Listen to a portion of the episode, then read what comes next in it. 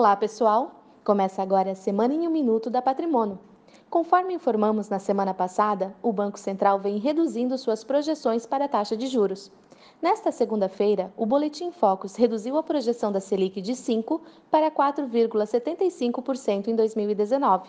Segundo o boletim, a inflação deve encerrar o ano em 3,43%.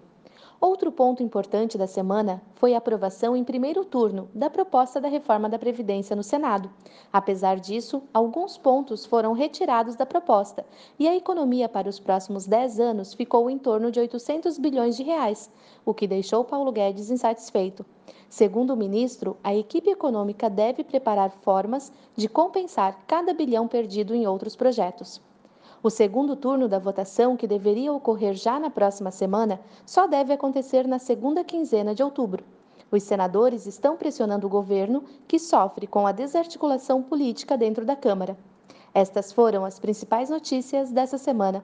Um ótimo final de semana e até a próxima sexta-feira.